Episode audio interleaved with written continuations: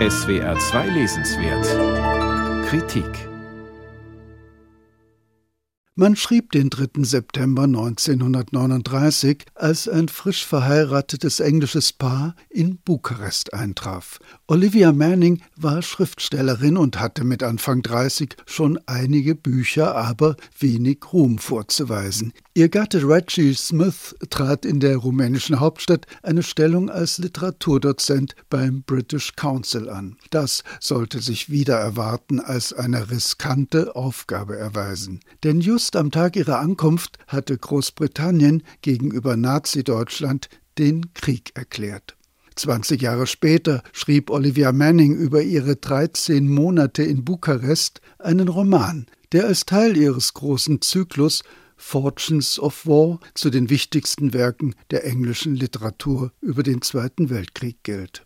Die gefallene Stadt lautet der Titel, in enger Anlehnung an ihre persönlichen Erfahrungen schildert Manning darin, wie Rumänien 1940 seinen neutralen Status unter dem Schutz der Garantiemächte Frankreich und Großbritannien verlor und zum Vasallen des Dritten Reichs wurde.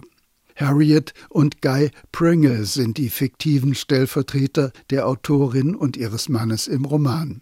Ihre Wohnung liegt an einem der zentralen Plätze der Hauptstadt in Sichtweite zum Königspalast. Von dort gibt es einen idealen Ausblick auf das turbulente Geschehen jener Tage. Kaum haben sich die beiden eingerichtet, wird das Land von Aufruhr erschüttert. Als Folge des Hitler-Stalin-Paktes wird Rumänien gezwungen, Teile seines Staatsgebietes abzugeben. Empörte Massen versammeln sich vor dem Königspalast. Tag und Nacht demonstriert die rechtsextreme Eiserne Garde ihre Präsenz. Immer wieder hallt von nah oder fern ihr Kampflied Capitanul durch die Stadt. Dieser oft gespenstisch heranwehende Gesang wird zum Leitmotiv für Rumäniens Marsch Richtung Faschismus.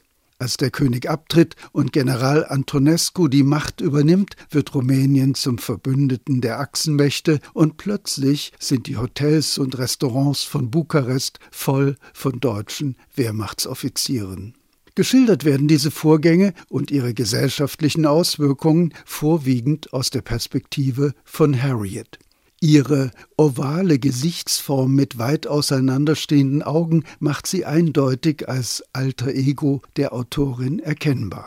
Unversehens müssen Harriet und ihr Freundeskreis erleben, wie auf einem Empfang das Horst Wessel-Lied angestimmt wird. Tagtäglich erhöht sich der Druck auf die von den Rumänen lange geschätzten britischen Diplomaten, Journalisten und Universitätsdozenten. Zunehmend drängt Harriet darauf, das Land zu verlassen. Doch ihr Ehemann Guy ist erfüllt von Pflichtbewusstsein. Andere hingegen begreifen nicht, dass die britische Weltmacht nicht mehr viel zählt. Olivia Manning bietet ein großes Ensemble von Figuren und eine Vielfalt von sozialen Szenenbildern auf, mit denen sie die dramatische Umbruchssituation in einer atmosphärisch dichten Darstellung einfängt. Sie erzählt ereignisreich und fesselnd. Im Schicksal eines jüdischen Kaufmanns und seines Sohnes werden zudem die Vorzeichen der kommenden antisemitischen Verfolgungen schon sichtbar. Jakimow hingegen, ein verarmter russischer Lebemann mit britischem Pass, setzt als schelmenhafter Überlebenskünstler komische Akzente. Was sich allen anderen als welthistorische Tragödie darstellt, das verwandelt sich durch die melodramatischen Allüren, mit denen er sich durchschlägt, zur Farce.